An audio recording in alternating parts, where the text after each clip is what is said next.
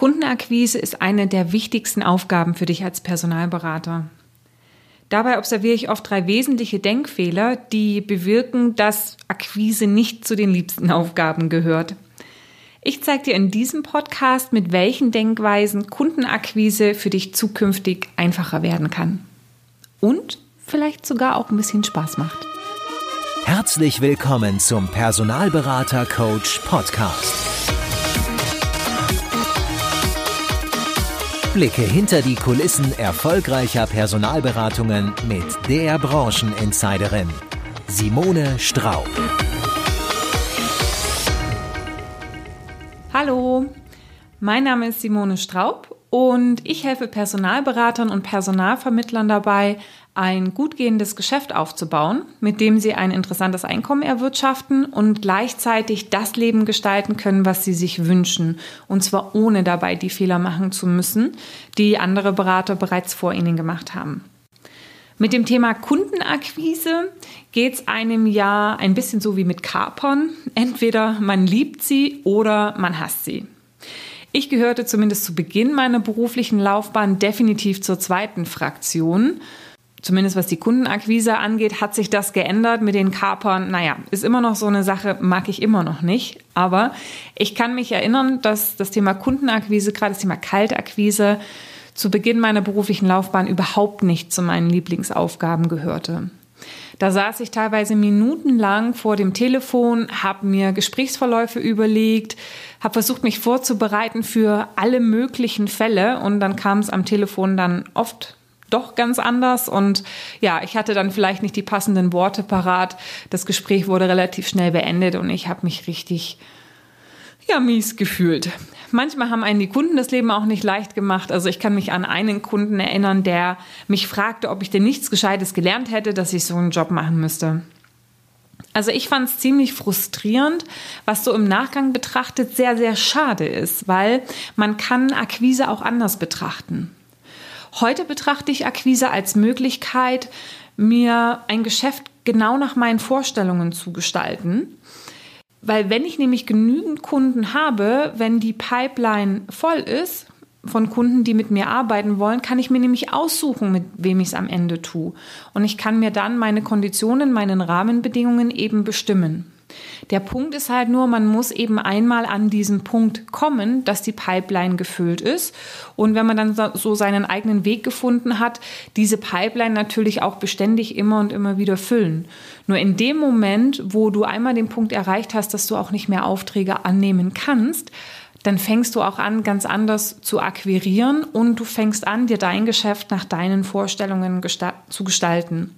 Und Ziel ist es, an diesen Punkt zu kommen, so seinen Weg in der Akquise zu finden, das Rad am Laufen zu halten und dann wirklich nur mit den Kunden zusammenzuarbeiten, wo es wirklich für beide Seiten auch Sinn macht.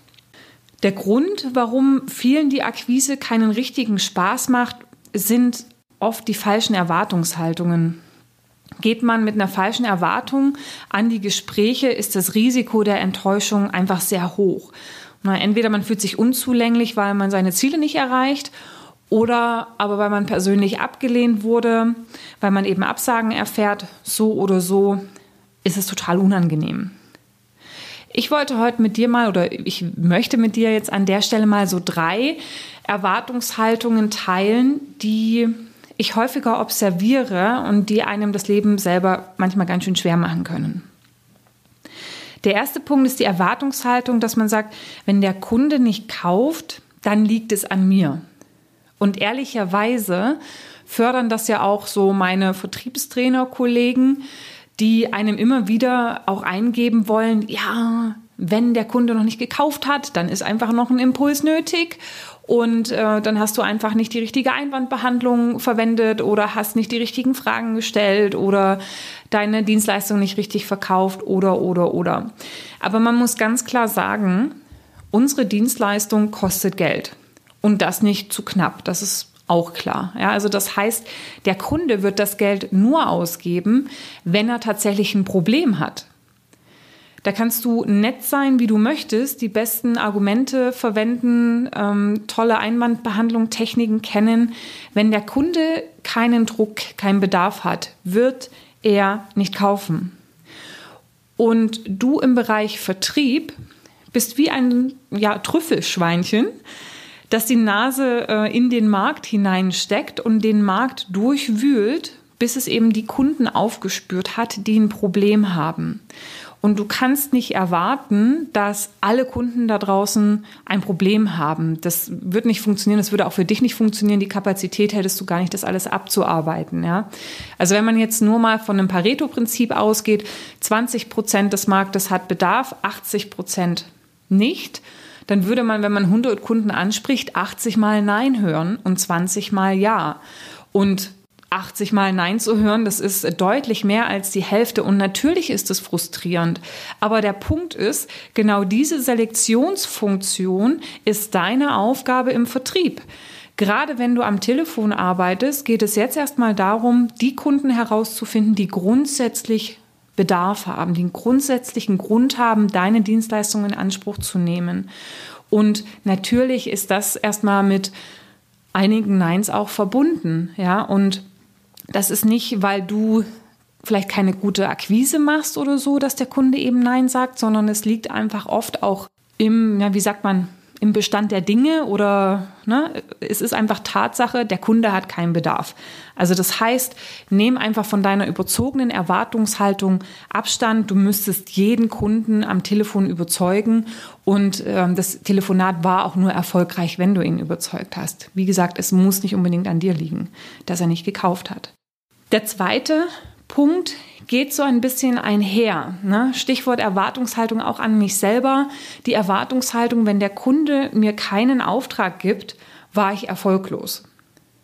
Also das heißt, wenn ich jetzt das Telefonat beende und ich habe keinen Kunden, der jetzt Juhu geschrien hat und gesagt hat, ja, ich brauche Sie und ja, ich unterschreibe Ihnen den Vertrag, gehen Sie auf die Suche, dann ähm, ja, war ich erfolglos. Definiere den Erfolg nicht nur über den Auftrag. Die Personalberatung und Personalvermittlung ist kein Losverkauf. Ja, also unsere Dienstleistung kostet nicht nur 50 Euro und that's it, sondern unser Vertrieb ist langfristig angelegt, weil natürlich auch die Investition größer ist, die Investition vom Kunden in uns. Und da muss ich natürlich auch erstmal ein Vertrauen aufbauen. Und äh, der Kunde muss auch relevante ähm, Erfahrungen gemacht haben mit uns. Das können, können die Gesprächserfahrungen sein oder vielleicht im Rahmen von den ersten ähm, ja, persönlichen Gesprächen auch. Aber der Punkt ist, unser Geschäft ist ein Geschäft, was auch mittel- und langfristig angelegt ist und wo du auch mittel- und langfristig dann erst wirklich die Früchte erntest.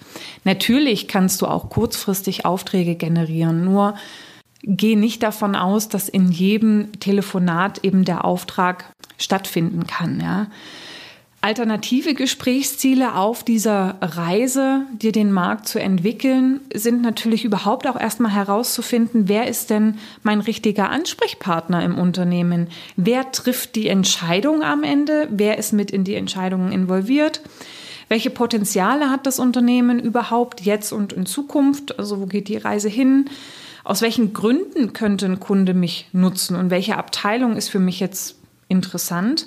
Ähm, auch das Thema Aufbau einer persönlichen Beziehung. Ja, auch einfach mal ein Telefonat zu haben, wo man einfach ein nettes Gespräch hatte mit dem Ansprechpartner und der Ansprechpartner das einem vielleicht auch zurückspiegelt. Du baust natürlich über Akquisegespräche auch deine Marktkenntnis auf. Ja, also du lernst, lernst über deinen Markt, für welche Position wird denn überhaupt Geld ausgegeben und hast die Möglichkeit, auch deinen Namen und deinen Mehrwert ins Spiel zu bringen, einen persönlichen Termin zu vereinbaren, das Go zu bekommen, dass du Unterlagen versenden kannst. Du kannst auch ein Folgegespräch vereinbaren. Das heißt, es gibt so viel mehr, was deinen Anruf erfolgreich machen kann. Wichtig ist nur, und das würde ich mir immer als Ziel setzen, dass du nach dem Gespräch mit mindestens zwei ähm, relevanten Informationen ähm, ja, rausgehst, die für dich relevant sind, um das Geschäft eben aufzubauen. Ne? Geschäftsrelevante Informationen. Also das heißt Infos über Entscheidungsträger, Größe der Fachabteilung, ähm, welche konkreten Erfahrungen mit Personalberatung schon gemacht wurden, wie viel eingestellt wurden, so solche Themen. Ja, also wenn du nach dem Telefonat zwei Informationen mehr hast, die du vorher nicht hattest und die muss dir nicht nur der Entscheidungsträger geben, sondern kann dir auch Telefonzentrale, Assistenz, Stellvertreter oder wer auch immer geben, dann war das Telefonat schon ein Erfolg. Ja. Der dritte oder die dritte Erwartungshaltung, die einen immer mal wieder auf die Füße fällt, ist eine, die ich auch sehr, sehr oft höre. Und äh, zwar ähm, fühlen sich viele bei der Person, äh, bei der Akquise nicht wohl, weil sie das Gefühl haben, sie wären ein Bittsteller. Ja, sie haben das Gefühl, der Kunde wählt mich und ich bin ja nur der kleine Dienstleister, der jetzt anruft und ähm, ja, meine, meine, meinen Service anpreisen möchte. Ganz, ganz vorsichtig, wenn du diese Überzeugung hast, das, was du denkst, das strahlst du auch aus. Also das heißt, in dem Moment, wo du dich als Bittsteller fühlst, dann ja, wirst du auch so wahrgenommen. Und deswegen reden wir beide ja jetzt drüber, dass du dieses Gefühl auch ablegst. Und vielleicht machst du dir mal in dieser Form Gedanken, wenn du mal deinen Markt anguckst, den du dir so vorgenommen hast. Wie viele potenziell relevante Unternehmen gibt es in deiner Region? 100? 200 oder mehrere hundert, vielleicht sogar mehrere tausend? Und was denkst du, wie viele Kunden kannst du wirklich regelmäßig betreuen? Mal angenommen, du würdest es schaffen, zehn relevante Ansprechpartner am Tag anzusprechen und du hast 200 Arbeitstage im Jahr, weil Urlaub, Krankheit, Feiertage, wie auch immer, dann schaffst du es, 2000 Kontakte im Jahr zu machen. Wenn du davon ausgehst, dass du jeden Kontakt einmal im Quartal sprichst, dann sprichst du in dieser Form ja, 500 Ansprechpartner regelmäßig. Mal angenommen, du hast in jedem Unternehmen mindestens drei relevante Ansprechpartner. Und das heißt zum Beispiel einmal den Geschäftsführer, einmal den Bereichsleiter oder den äh, Personalleiter. Das wären jetzt schon drei Personen. Ähm, wenn du also in jedem Unternehmen mindestens drei Ansprechpartner hast und du schaffst es, 500 Ansprechpartner im Jahr äh, regelmäßig zu betreuen, dann kannst du dich nur um roundabout 167, 170 Unternehmen regelmäßig kümmern. Also was heißt es? Da kommen wir wieder zurück. Es muss und es sollte auch nicht jeder Kunde Ja sagen, weil wenn du einen Markt hast, der mehrere hundert Unternehmen oder sogar größer ist, dann, ähm, ja, dann musst du selektieren. Das heißt, nicht nur der Kunde wählt dich, sondern du wählst auch deinen Kunden. Ja, und du musst dir halt einmal Gedanken machen, nach welchen Kriterien ist für dich ein Kunde ein guter Kunde. Vielleicht magst du dazu auch Kollegen von dir oder Vorgesetzte befragen, dass ihr da gemeinsam mal so ein paar Kriterien brainstormt, nach denen du auch dann die Kunden aussuchen kannst, weil an manchen Kunden muss man halt einfach auch länger dranbleiben, bis die ähm, von uns kaufen. Aber auch du wählst deine Kunden und du solltest und musst dich auf die richtigen konzentrieren, weil wenn du deine Zeit auf die falschen Pferde setzt, dann ja, ist es ärgerlich, weil dein Tag hat nur acht oder neun Stunden. Ja, wenn du ambitioniert bist, manchmal mehr, aber mehr sollte es nicht haben, weil letzten Endes äh, ja du auch ein bisschen darauf achten solltest, dass du gesund und leistungsfähig bleibst und vielleicht hast du ja auch noch ein paar andere Ziele und ähm, Prioritäten in deinem Leben. Ja, also wichtiger Punkt, nein, du bist kein Bittsteller. Ja, du nimmst den ersten Kontakt auf, aber bewahre Haltung. Dass du den ersten Kontakt aufnimmst, heißt nicht, dass du dich abwatschen lassen musst. Du hast eine gute Dienstleistung, du investierst Zeit und Herzblut und wenn der Kunde momentan dafür keinen Bedarf hat, dann ist es fein. Aber das darf alles fair und auf Augenhöhe ablaufen. Und das darfst du auch ausstrahlen, weil du kannst auch nicht mit jedem Kunden zusammenarbeiten. Wir haben jetzt tendenziell über das Thema Telefonakquise ja, gesprochen, Telefonakquise als Möglichkeit eben auch Kaltakquise durchzuführen. Es gibt grundsätzlich aber viele unterschiedliche Möglichkeiten, um am Kunden zu kommen. Und je vielfältiger du die Möglichkeiten wahrnimmst, umso mehr Spaß macht Akquise auch, weil sie dann einfach auch abwechslungsreicher wird. Ich habe dir da mal in Vorbereitung auf diese Podcast-Folge eine Liste von unterschiedlichen Vertriebswegen erstellt. Da kannst du dich einfach mal inspirieren lassen. Ich sag dir am Ende der Folge, wo du diese Liste dir eben herunterladen kannst. Grundsätzlich die Empfehlung, geh da einfach auch mit offenen Augen durchs Leben und nimm Möglichkeiten wahr zu akquirieren. Ich habe mal mit einem Personalvermittler zusammengearbeitet im Bereich SAP, das fand ich total witzig.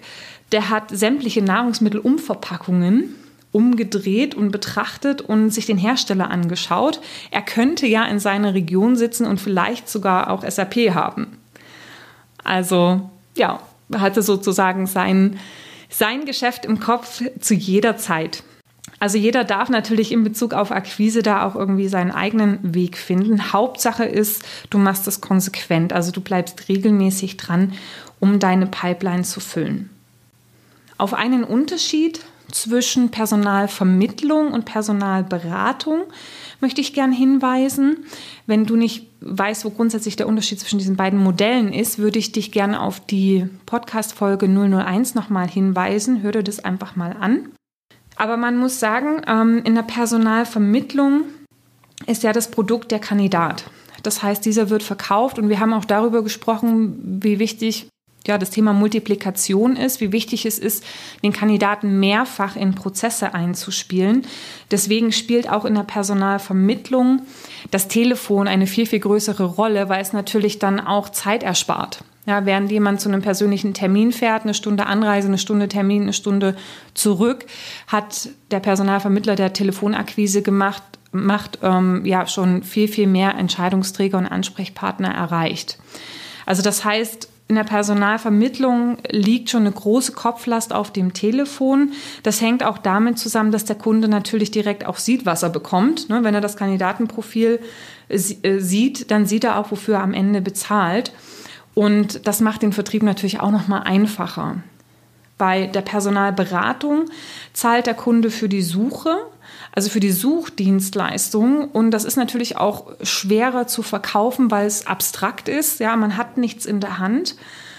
Und ähm, deswegen ist auch das Persönliche so wichtig. Also in der Personalberatung spielt auch der persönliche Kontakt eine viel, viel größere Rolle, weswegen du auch schauen solltest, relativ schnell eben zum persönlichen Termin mit den Entscheidungsträgern zu kommen. Dazu gibt es noch zu sagen, die Personalberater sprechen auf einer anderen Hierarchie.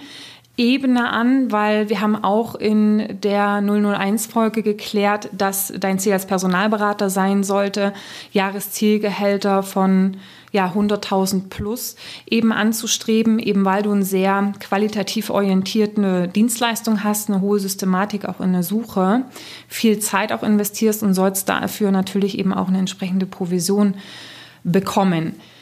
Diese hohen Gehälter oder diese Hierarchieebenen sind natürlich auch entsprechend höher aufgehangen und werden jetzt nicht von Personalreferenten oder so betreut oder mm, auch vielleicht teilweise auch nicht von Personalleitern, sondern die sind dann äh, direkt an die, ähm, an die Geschäftsleitung angedockt, an ähm, C-Levels angedockt, ja, wo man einfach grundsätzliche Entscheidungen, strategische Einstellungen trifft. Ne? Deswegen ist auch deine Anspracheebene in der Personalberatung eine andere und du solltest vielleicht auch schauen, eben weil es nicht so einfach ist, über Telefon an diese Ebene, an die Geschäftsführer etc. heranzukommen, dass du dich vielmehr auch in, ja, bei Veranstaltungen bewegst, wo eben deine Entscheidungsträger auch unterwegs sind. Ja, das meine Gedanken zum Thema Kundenakquise. Also summa summarum, freu dich auf die Akquise, weil je konzentrierter und konsequenter du arbeitest, umso schneller füllt sich deine Pipeline und ja, du kommst auf Augenhöhe, weil du eben die Möglichkeit hast, auszuwählen und dir die Kunden auszusuchen, mit denen du wirklich arbeiten möchtest. Dann fühlt sich für dich am Ende auch irgendwann besser an. Du musst halt einfach am Anfang Gas geben. Gas geben, lernen, deinen Markt kennenlernen, Akquise kennenlernen und ähm, ja, dir so das Kundenportfolio erstellen, was du möchtest. Ich habe dir versprochen, die Übersicht der Akquisemöglichkeiten. Schau doch da bitte in die Show Notes von dieser Podcast-Folge. Dort habe ich dir einen Link reinkopiert, über den du dann dir das Dokument downloaden kannst, wo du die unterschiedlichen Möglichkeiten, Akquise zu machen, auch vorfindest. Ich würde mich freuen, wenn wir uns im nächsten Podcast wieder hören. Da geht es um den nächsten Schritt im, Verm im Vermittlungszyklus, nämlich was passiert, wenn du den Auftrag bekommen hast? Was ist wichtig bei der Positionsbesprechung? Wenn dir die Folge gefallen hat oder auch die vorgängigen Folgen gefallen haben und du mehr davon möchtest, dann hinterlass mir doch eine 5-Sterne-Bewertung, weil das ist mein Treibstoff fürs Weitermachen. Vielen Dank und ich wünsche dir viel Erfolg bei der Akquise und happy, happy hunting!